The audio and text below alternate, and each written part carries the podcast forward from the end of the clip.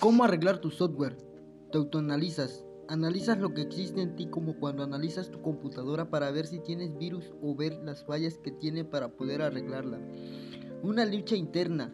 Luchas contra tus conceptos de realidad, creencias, tus costumbres, hábitos, vicios, placeres, gustos, deseos, ideas, contra tu forma de ser y ver la vida. Cambias tu sistema operativo a uno mejor, aumentas tu RAM y la capacidad de tu disco duro, o lo cambias por uno sólido.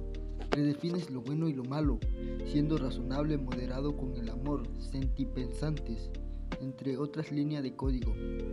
Quería ayudar con revelar mi código, arreglar el software de los demás, pero es difícil entrar en sus sistemas, están muy infectados por la sociedad.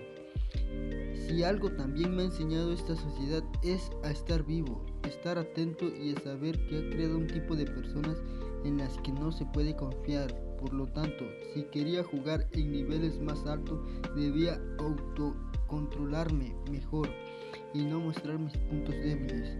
Aunque en otra sociedad la confianza es una prioridad para poder mejorar el entorno para todos, todos para todos.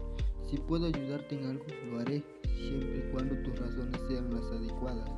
Y tú podrías hacer lo mismo, hacer el bien, porque al hacerlo te lo haces a ti mismo. Mantente bajo, no todos necesitan saber sobre ti.